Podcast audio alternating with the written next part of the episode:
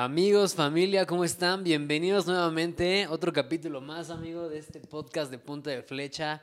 Nuevamente estoy con mi hermano Chava. Estamos muy contentos porque, pues, como lo han estado viendo, tenemos una serie que ahorita hemos estado platicando mucho acerca de flechas rotas. Estamos de verdad muy, muy contentos porque en esta serie creo que Dios nos ha hablado mucho, ¿no, amigo? Sí. ¿Tú qué opinas? Sí, la neta, pues estoy muy emocionado, bro, por estar otra vez aquí en, en Punta de Flecha. La verdad es que este podcast, pues, o sea, gracias a Dios, nos ha servido de, de mucho aprendizaje, bro. También de, mucho, de mucha convivencia entre Aldo y yo también, y con ustedes, ¿no? O sea, me gusta ver cómo participan ahí en comentarios y todo está, está padrísimo. Y esta serie, la verdad, me está encantando, bro. Sí, la a neta. mí también. Creo que en esta parte de las raíces que hablábamos en el primer capítulo, los fractales. Y hoy el tema está buenísimo, porque muchas Sí. veces caemos en eso, digo, haciendo referencia a lo de los fractales, caemos en esto una y otra y otra y otra vez y no Así es. tenemos un avance, no tenemos un proceso completamente terminado. Entonces, el tema de hoy se llama... A ver, Tú lo dices, yo lo digo. una, Dos, Dos, tres. ¿Por qué yo no? Y es en aquí en pregunta de ¿por qué yo no? Y muchas veces caemos como en este bucle de, de ¿por qué fulanito sí, yo no? ¿Por qué él sí puede y yo no puedo? ¿No? O sea, yo recuerdo muchísimo que me pasaba, yo, yo, yo era de las personas que se frustraba, bro, así de que, Sí. no manches, ¿por qué él, no sé, ¿no? Un ejemplo a lo mejor muy tonto, pero a lo mejor de cierta forma también puede haber una raíz en eso, ¿no? En esta parte de cuando la amistad decía así de, este, no, pues el primero que las termine, ¿no? Te ponía unas operaciones, ¿no? Y estabas tú así y de repente salía fulanito, ya acabé, y tú, "Oh, ¿por qué él sí, yo no, no? O sea, y, y es muy curioso porque a lo mejor es un ejemplo tan simple, pero puede, ahorita lo dije, ¿no? Puede haber muchísima raíz en eso, ¿no? Y es ahí donde viene esta parte de, de crecer como inconscientemente con esa idea de todo el tiempo estarnos comparando con las demás personas. Sí. Todo el tiempo estar buscando el, ay, porque, porque el, el proceso en el que él ya está pasando y como es similar al mío y él ya pudo y yo no, pues no manches, ¿no? O, o luego muchas veces también pasa el, como ya lo hizo él, ¿cómo lo hiciste? ¿no? Sí. ¿Cómo, ¿Cómo lo lograste? O sea, queremos saber como la receta secreta cuando realmente lo que Dios quiere trabajar contigo es algo completamente distinto a lo que trabajó con la otra persona, ¿no? Sobre todo porque llegamos a confundir, bro, es algo que tú y yo platicábamos, la admiración con la comparación. O sea, porque admirar a alguien, o sea, eso está bien, ¿no? Como, o sea, yo, yo soy fiel creyente de, de estarse alimentando, ¿no? O sea, de, la experiencia de los demás, ¿no? O sea, como admirar el camino, el proceso, los proyectos, el carácter, los sueños de alguien más y decir como, bueno, o sea, puede ser una de tus metas, ¿no? Uno de tus anhelos o, o parte de tu propósito y utilizar esos ejemplos, no para calcarlos, sino para aprender de ellos. Pero eso es admiración y solemos compararnos, ese es el problema, ¿no? O sea, que quitamos el valor de nuestra persona y de lo que Dios está haciendo en nosotros porque estamos creyendo que alguien vale más que nosotros o tiene más méritos eh, o tiene más aceptación o más seguridad o más incluso un mayor acceso dentro de la presencia de Dios que nosotros, ¿no? O sea, ¿cuántas veces yo la neta sí he escuchado muchas así de que, oye, puedes orar por mí porque pues prácticamente me dan a entender, a mí Dios no me escucha, ¿no? Y yo, pues, ¿qué rollo, no? No, o sea, no se trata de eso. O sea, ¿cuántas veces hemos llegado o hemos visto casos de gente que llega con el pastor y es la misma situación, ¿no? Pero realmente delante de Dios, como todos, como sus hijos, recibiéndole como su Señor y Salvador, pues tenemos el mismo valor, o sea, el, el- la misma posición, la misma autoridad delante de Él. Y pues a veces quitamos también esa, ese valor por estarnos comparando, ¿no? Con alguien más. Exactamente. Fíjate que ahorita viendo la, la definición de comparación es precisamente esto, ¿no? O sea, examinar dos o más cosas para establecer una relación, una, diferen- una diferencia, perdón, o semejanza. Y la pregunta es, ¿por qué si siempre existe un punto de comparación entre nosotros y las demás personas? ¿No? O sea, ¿en qué momento caemos en esos puntos de comparación? Y lo hablábamos en el capítulo anterior, ¿no? La parte de siempre, siempre voltear a ver el jardín de la casa de al lado, ¿no? Sí. O sea, siempre estamos viendo como el, ay, pues es que fulanito ya sí está dando frutos y pues yo no, y no manches, ya creció en esta parte y pues la neta yo no. Y lejos de estarte preocupando por los demás, Sí. o sea, tu jardín está podrido, ¿no? Así, pf, lleno de, de hiedra venenosa, así, hier- hierba toda así crecida. Entonces, en lugar de, de ponerte a trabajar precisamente en eso, está cañón. Y fíjate que yo pensaba el día de ayer, bueno, la comparación siempre es esta parte de insatisfacción. Sí. ¿no? De no estar contento con lo que tienes, de no estar contento contigo mismo, con lo que has logrado, ¿no? O sea, muchas veces decimos, no, es que pues, lo poco o lo mucho, ¿no? Finalmente lo que has logrado es de mucho valor, ¿no? Sí. Porque finalmente Dios te ha dado ese valor, y lo también lo hablamos en el capítulo pasado, si tú te lo quitas cuando Él ya te lo dio, cuando murió por ti en la cruz, pues es como de, oye, vato, ¡pa! ¿no? Se reacciona. este, entonces, muchas veces estamos insatisfechos, estamos eh, infelices con esa parte, ¿no? Y siempre queremos lo que la otra persona tiene, ¿no? Es como de, ah, pues él tiene paz, yo también quiero paz. Este, él tiene amor propio, pues yo también quiero amor propio. Pero entonces, ¿desde dónde lo estás trabajando? ¿Desde un punto de comparación o porque tú lo quieres para ti? Claro. ¿No? Incluso hay otra, hay una frase que el otro día comentaba eh, Pamela en ADN. Este, ahí ADN es la reunión de, de servidores que tenemos los viernes en nuestra reunión de jóvenes, que están súper invitados, aprovechando. Todos los viernes, siete y media, en el Double Tree by Hilton aquí en Toluca. ya aquí toda la Aquí info, ¿no? Así. Y toma las redes sociales, no, no es cierto. Este, pero ella comentaba una frase que, que la comentó, si no mal recuerdo, Majo Solís, que dijo, todos estamos obsesionados con el ministerio del púlpito, pero en donde debemos estar es en el ministerio de la mesa. O sea, de- del servicio, de la comunidad, de, de construir, de, de estar escuchando a Jesús, ¿no? En esa mesa, porque en el púlpito es difícil. Con tanto que uno habla, es difícil escuchar, aunque a veces, o sea, como que en lo mismo que tú hablas, pues es lo mismo que Dios está trabajando en tu corazón. Pero en la mesa, como tú estás en silencio muchas veces y estás escuchando y estás escuchando las palabras de Jesús y de, y de los demás que están acompañando en la mesa, pues realmente no te estás fijando quién es mayor, eh, quién es mejor, quién tiene mejores dones, sino estás centrado en convivir, en servir, en ser parte de, en construir una comunidad, ¿no? Y eso aplica no solamente para la iglesia, sino para todo. Para todo. O sea, en el trabajo, en la familia. Cuando tú te centras en el ministerio de la mesa, realmente las comparaciones no existen. Porque todos están al mismo alcance de Jesús, escuchando la misma voz de Jesús, estando en la misma presencia de Jesús y sobre todo conociéndose unos a otros. Porque cuando estamos obsesionados con el ministerio del púlpito, nuestro corazón, como tú dices, bro, o sea, se le olvida la gratitud. Se le olvida el estar satisfecho con Jesús. O sea, esta serie, pues nosotros la hemos hablado, este, Aldo y yo, de flechas rotas, pues basado en Hebreos 12.2, ¿no? De poner nuestros ojos. Ah, no es cierto, es de. Sí, sí es de poner nuestros 12:2, ojos. ajá. Estaba confundido con la de Filipenses hace rato. Híjole, amigo. este, pero sí, es poner nuestros ojos en Cristo Jesús, autor y consumador de, de nuestra fe. Entonces, cuando nuestros ojos están ahí, la flecha está completa. Nuestro corazón está completo. Y la, el problema no radica en construir una realidad, porque la realidad Jesús ya la construyó en la cruz cuando nosotros creemos y en su resurrección, sino en vivirla, o sea, en hacerla parte de nosotros. Si Él dice que ya estamos completos en Él, es porque estamos completos en Él. Si Él dice que nuestra, nuestra vista tiene que estar puesta a Él para que nosotros seamos, seamos plenos y nos sintamos en paz, así tiene que ser, ¿no? Si Él dice que Él es la verdad, así tiene, o sea, así es, aunque a veces nuestra flecha se sienta rota, ¿no? Fíjate que ahorita que comentas eso de las flechas, amigo, yo me imagino, ¿no? O sea, fíjate, o sea, yo me imagino a, a- Dios así como sacando acá, ya sabes, ¿no? La flecha. Y de repente así preparándola. O sea, imagínate cómo la prepara él, ¿no? O sea, él cómo la va preparando. Y de cierta forma la flecha eres tú, ¿no? Entonces, Jesús voltea a ver así, me imagino así como que, pues a ver, vamos a, vamos a darle en el blanco, ¿no? Y de repente la lanza. ¿Y qué pasa cuando viene el aire o cuando viene una, no sé, este, una ráfaga de viento así súper fuerte? Y esa flecha erra, o sea, no da en el blanco, ¿no? Entonces es como que, ok, no pasa nada, vámonos con la otra, ¿no? Entonces creo que es algo muy importante y lo que dejamos de ver, ¿no? Muchas veces es como de, ay, este... Es que él sí da en el blanco y yo no. Bueno, pero Dios te está dando la capacidad. Más bien, no te la está dando, te la dio.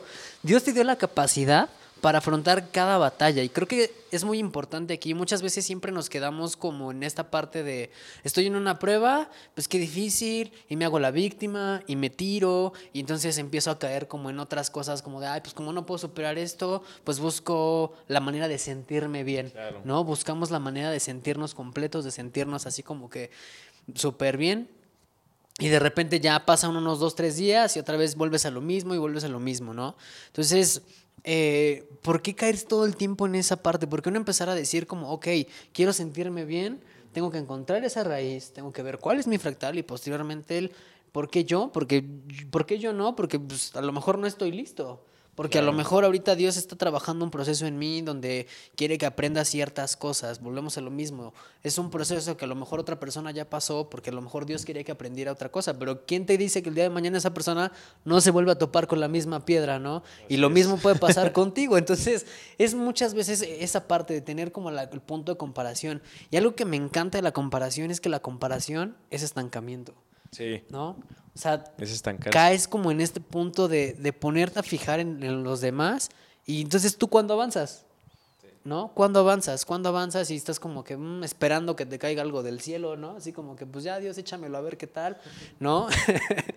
Yo recuerdo muchísimo, conocí a una persona que, que este, se quedó sin trabajo y lejos de decir como de, ah, pues voy a seguir, no era como que, no, pues a ver si me mandan algo, ¿no? A ver si me llega algo. Y es como de, dude, ¿qué esperas? Sal y búscalo, ¿no? O sea, también creo que lo hablábamos en el, final del capítulo pasado, o sea, buscar primeramente el reino de Dios, porque todo lo demás será añadido. Si tú no buscas a Jesús, si tú no buscas ese encuentro con Él, pues es obvio que las cosas nunca van a cambiar, ¿no? sobre todo, bro, o sea, como tú dices, esa comparación, ¿no? O sea, quitarnos el valor. O sea, realmente es, es decirle, o sea, es lo mismo que pasó con Adán y Eva en la, en la creación, o sea, llamarle a Dios mentiroso. Porque si Él dijo, o sea, no, no comerán de este fruto, no, no, eh, ni siquiera contemplarán este árbol, la posibilidad, fue porque esa era la verdad para mantener un vínculo de vida, de unidad, de propósito, de, un, de, de esa identidad clara, ¿no? Y cuando nosotros no llegamos a creerle, cuando nos dice que estamos completos en Él, cuando somos parte vital de, su cuerpo, ¿no? Que es la iglesia, dentro o fuera de las cuatro paredes, porque eso ya lo hemos hablado pues en cara a cara y aquí en punta de flecha, ¿no? O sea, que la iglesia no es el lugar, sino, o sea, todos los que conformamos, pues la fe en Jesús, ¿no? Absolutamente todos. Entonces, cuando nosotros nos estamos comparando y quitando ese valor, Ah, ahorita se me vinieron dos ejemplos a la mente, bro, que me gustan mucho. Uno nos lo dio eh, nuestro pastor Jesse y nos dijo, ubican a Pedro, ¿no? Y nosotros, no, pues sí, uno de los discípulos de Jesús. Ustedes, ¿cuándo han mencionado a Andrés, por ejemplo? ¿Cuándo se ha mencionado a Andrés? Y nosotros, pues así como de, pues, chale, ¿no? ¿Quién era eh, Andrés? Pues resulta ser que era el hermano de Pedro que le anunció a Pedro sobre Jesús. Entonces Pedro no hubiera llegado a Jesús de no haber sido por su hermano. Pero la Biblia casi no menciona a su hermano, siempre menciona a Pedro. Y por el hecho de que no se ha mencionado a Andrés en la Biblia, no le quita el valor. O sea, no le da más valor a Pedro. Simplemente Andrés cumplió con un propósito. Cumplió con el propósito. Fue, o sea, totalmente realizado la razón por la cual su flecha estaba completa ¿eh? en Jesús, ¿no? Para compartirle a su hermano y que su hermano tuviera ese impacto. Ahora, cuando nosotros pensamos en Pablo, ¿no? También discípulo de Jesús, pocas veces se menciona que por la muerte de Esteban, Pablo llega, ¿no? O sea, por eso, sí, Jesús se lo encuentra en el camino y lo deja ciego, lo, tira de, de, donde estaba montado, no me acuerdo si era un burro o algo así. Este, pero en realidad él contempló la muerte de un creyente de verdad como Esteban, ¿no? La vio. A lo mejor en ese momento pensó que era lo justo, pero quién sabe si Dios utilizó ese momento de muerte en uno de sus discípulos para que otro tuviera vida. Entonces, la muerte sin Jesús, pues realmente no tiene o, no cumple ese propósito, pero la muerte con Jesús, eh, la falta de reconocimiento con Jesús, eh, la falta de posición con Jesús. La falta de seguridad o una prueba constante en tu vida con Jesús tiene un propósito. Entonces no es porque yo no, es por qué Él quiere mostrarse a través de mí con esto, ¿no? Exactamente. O sea, ¿y cómo? ¿Qué es lo que yo debo de hacer delante de su presencia para creer esta verdad, bro? Porque, o sea, estoy seguro que tú y yo no hubiéramos llegado aquí, no porque tengamos el valor más alto que nadie, si no hubiera sido por alguien que está detrás, ¿me explico? Que Dios utilizó atrás para simplemente decirle una frase a alguno de nuestros tíos o de nuestros papás o de nuestros amigos o de nuestros pastores para que nosotros estuviéramos acá. Entonces la cadena que está detrás de todos los hijos de Dios pocas veces es contemplada y valorada. Pocas veces se honra ese paso, o sea, de los demás y nos empezamos a comparar con lo actual y dejamos de agradecer lo que todas las pisadas que tuvieron que ser desde Jesús y desde antes para que nosotros estuviéramos aquí, ¿no? Entonces, por eso la clave, amigos, es puestos los ojos en Cristo Jesús, no en el que tienes al lado. La, un- la única manera correcta de ver al que está a tu lado es para ver cómo le sirves, cómo aportas a su vida, cómo construyes, cómo le puedes dar un buen consejo, cómo le puedes compartir el amor y la gracia de Jesús. Pero a la hora de compararse, puestos los ojos en Cristo Jesús. En el momento, porque se vale, ¿no? O sea, va a llegar, va a llegar la, la tentación de querer compararse. A todos nos ha llegado, a todos. Que tú dices, chale, pues ese cuate predica bien chido, ora bien chido, o ese cuate, la neta, le está siguiendo súper bien en su trabajo, tiene un buen de varo. Este, no, pues ese vato tiene, no sé, ¿no? O sea, una familia muy chida. O sea, y compararse. Pero cuando llegue esa tentación, puestos los ojos en, Je- en Jesús, en Jesús, Él es el único que puede saciarme, Él- es el único que puede recordarme que soy completo, Él es el único en donde puede estar sostenido todo mi amor y toda mi razón. Sí, fíjate que yo cuando recién llegué, yo era de esos.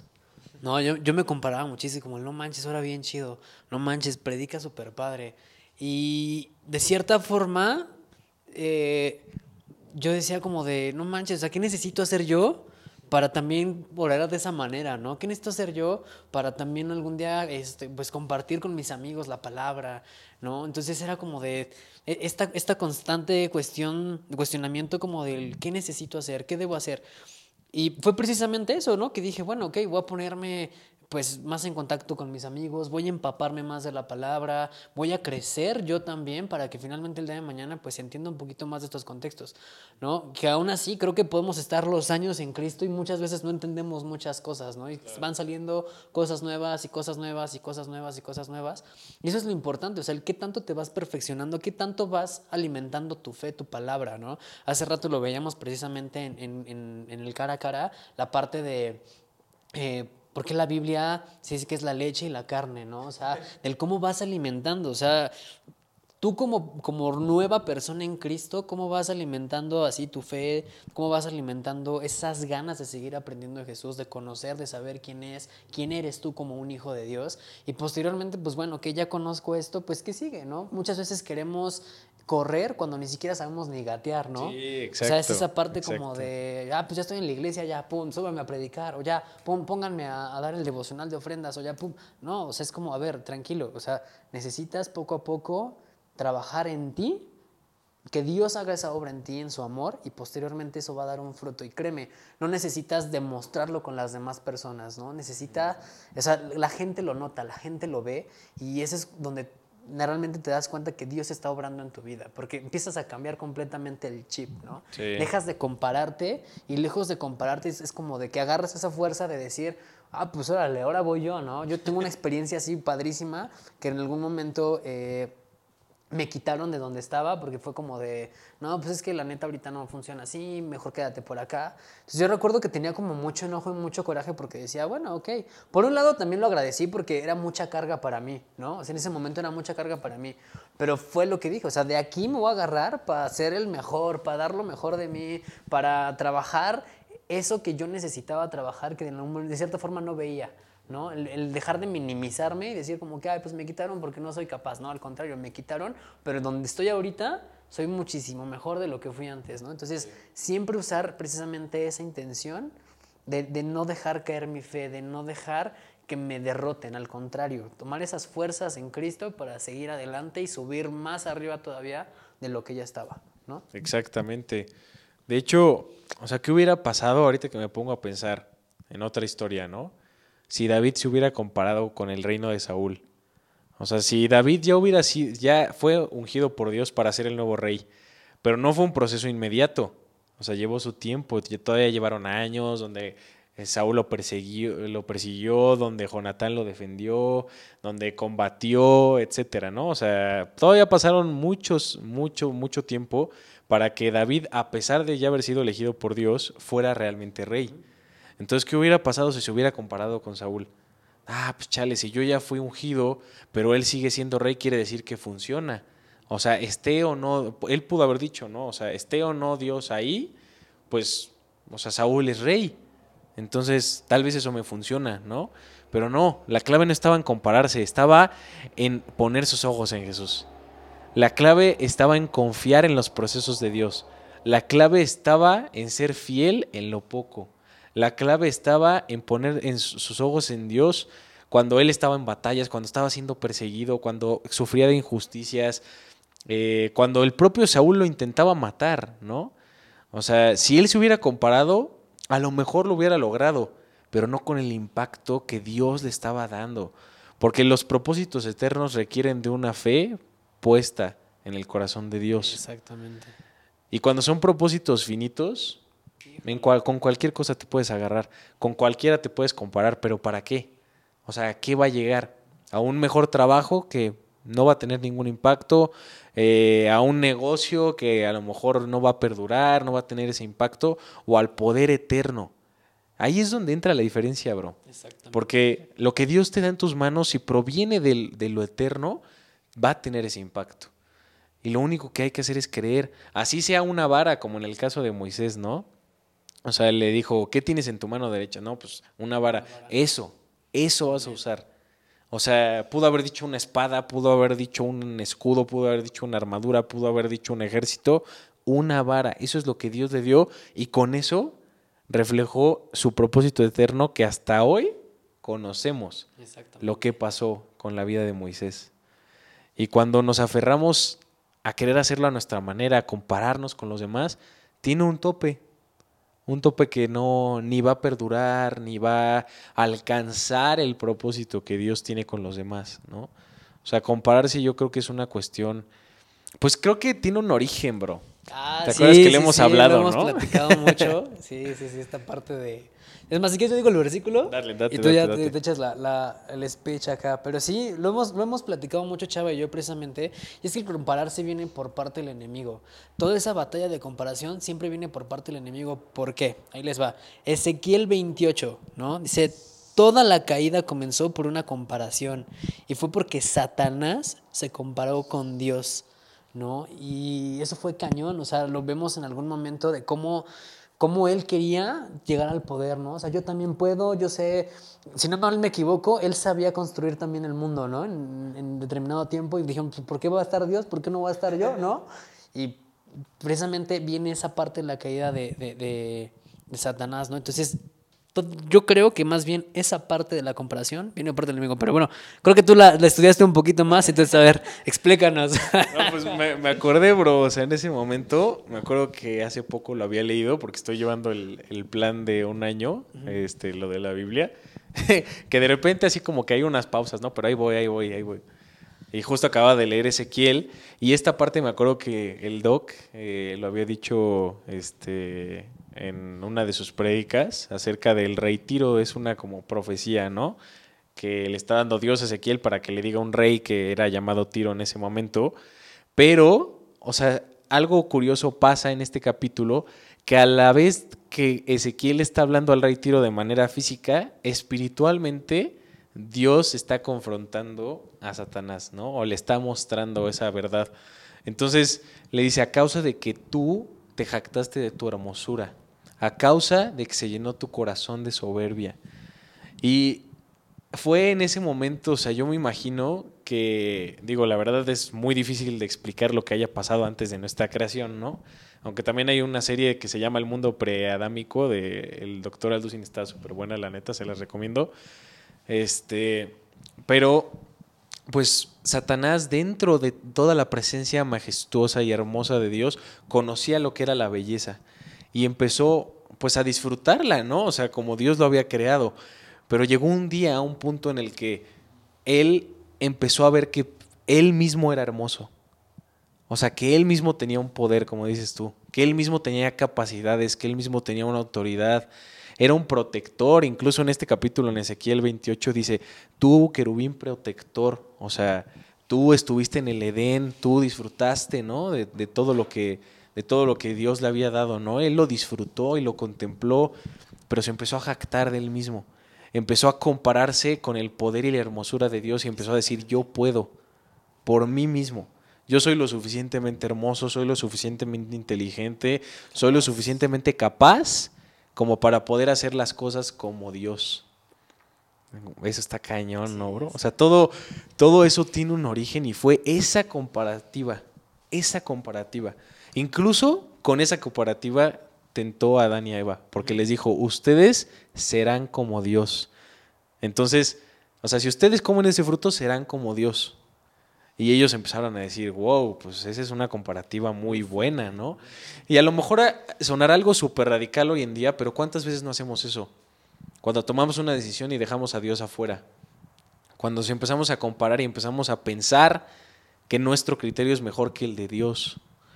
Cuando empezamos a contemplar y a empezar a, a analizar y examinar un poco si nuestras capacidades son mayores que las de alguien más para tomar una decisión, para construir algo.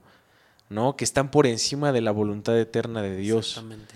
Y todo tiene ese origen, bro. O sea, una soberbia, un ídolo en nuestro corazón. Eso, justo eso iba, ¿no? La parte de, de, la idolatría, el empezar a generar ídolos en nuestro corazón, ¿no? Llámese personas, llámese cosas, incluso hasta nosotros mismos, ¿no? O sea, es, es precisamente esta parte de empezar a generar una idolatría ¿Y qué, qué, viene con toda esta parte de la idolatría, ¿no? La parte de la, de la falsedad, ¿no? La parte de, de, aparentar algo que no soy, una máscara incluso, ¿no? Generar eh, incluso expectativas eh, de cierta forma negativas, ¿no? Hacia mí, cómo lo reflejo con los demás.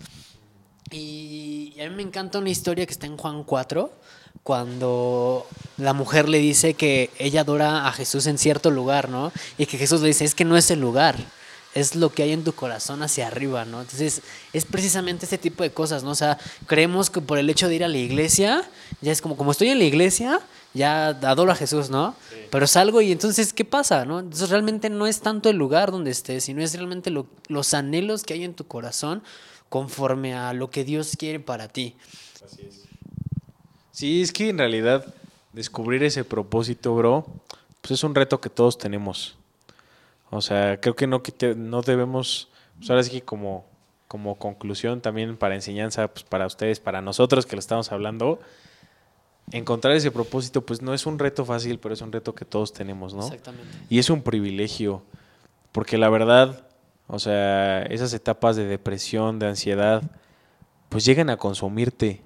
Y todo también es por una comparativa, que ves a los demás que son más felices que tú, que tienen más capacidades que tú, que tienen más valor que tú, que se atreven más, que son más valientes o que tienen mejor entorno.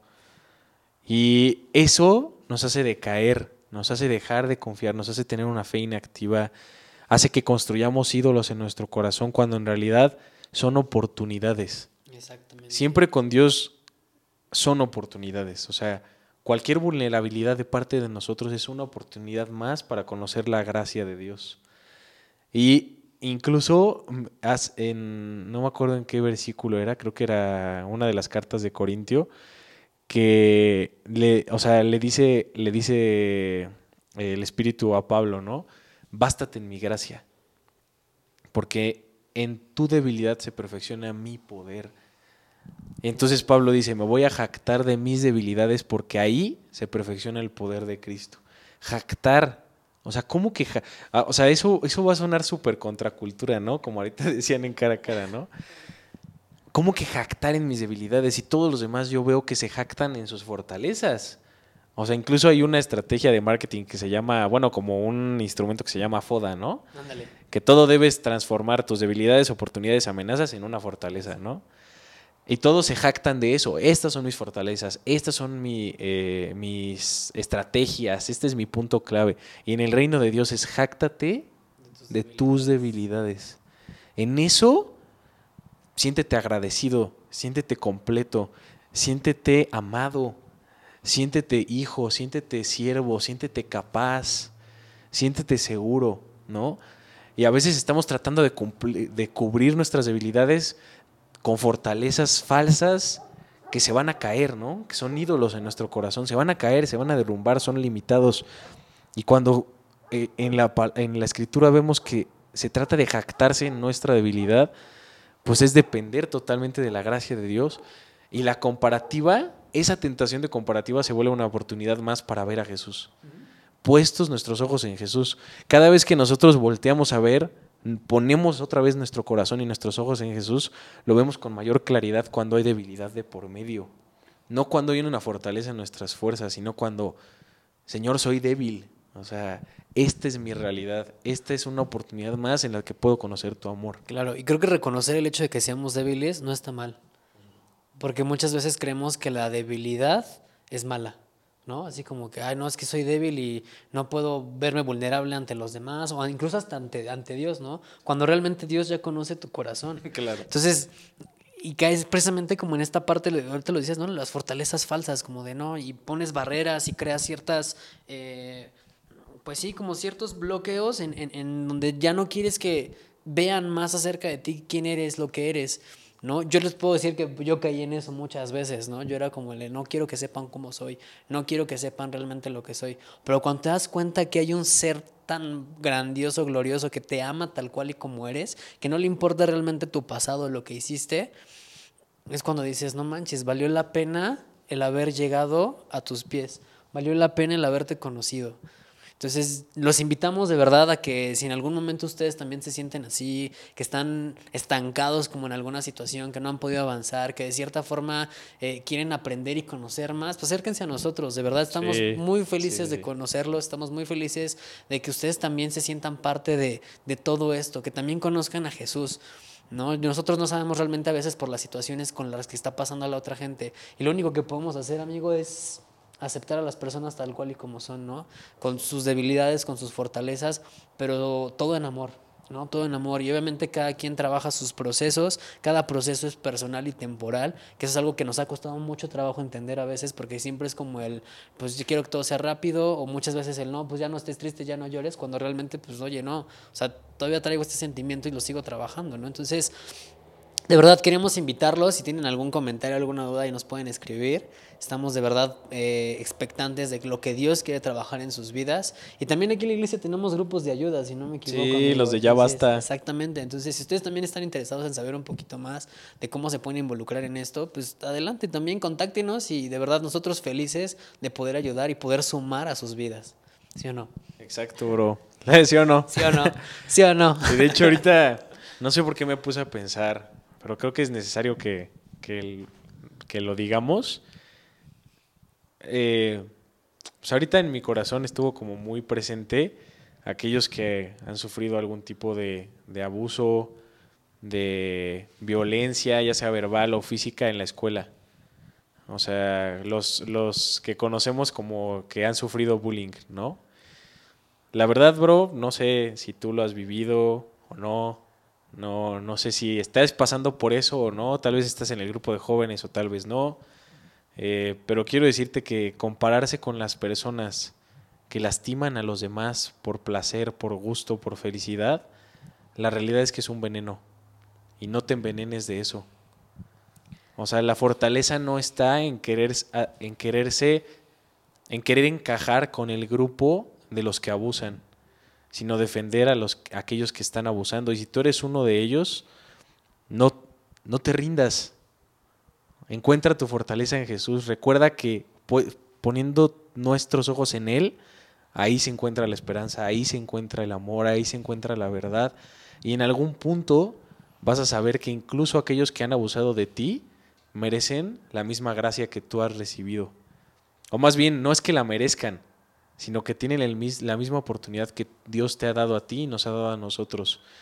Entonces el perdón es la clave y compararse ahí no es bueno, es dañino. y no sé por qué salió, pero Te, te Sí. prometo que sí. Sí, te entiendo, amigo, te entiendo. Y pues bueno, amigos, este fue un capítulo más de nuestro podcast de Punta de Flecha. Eh, Sí. Espérenos con el siguiente capítulo. Ya, creo que si no me equivoco, ya faltan dos capítulos más para poder terminar esta Así serie, es. amigo. Creo que dos o tres. Dos no o tres, sí, exactamente. La verdad es que no, no recuerdo, pero de verdad estamos muy contentos porque son temas que de cierta forma también eh, lo vive mucha gente, a lo mejor de nuestra edad, ¿no? Incluso hasta más chicos. Y el hecho de poder compartirlos con ustedes y que a lo mejor esto sea un granito de arena para que sigamos sumando y sigan creciendo ustedes como personas, como verdaderos hijos de Dios y que sigamos trabajando en unidad como iglesia. De verdad eso para nosotros es completamente maravilloso y sobre todo también porque nos encanta que Dios nos hable y poder transmitirles a ustedes todo eso que Dios nos ha platicado, que eso que Dios nos ha trabajado en nuestras vidas y lo que vemos día a día, ¿no? También en el grupo de jóvenes. Entonces, de verdad, gracias por acompañarnos, gracias por escucharnos. Nos vemos el siguiente episodio, no se lo pueden perder. Así y es. Pues acuérdense de seguirnos también en las redes sociales de Jóvenes Atrévete. Próximamente ahí tenemos también una sorpresa para todos ustedes. Entonces, ya, ya, ya estarán sabiendo, sabiendo, ya estarán sabiendo, ya estarán enterándose un poquito más de lo que va a suceder. Así es, amigos. Nos vemos en la reunión de jóvenes. Los domingos también aquí los esperamos. Y que Dios los bendiga, amigos. Cuídense mucho. Bendiciones, familia. Bye bye.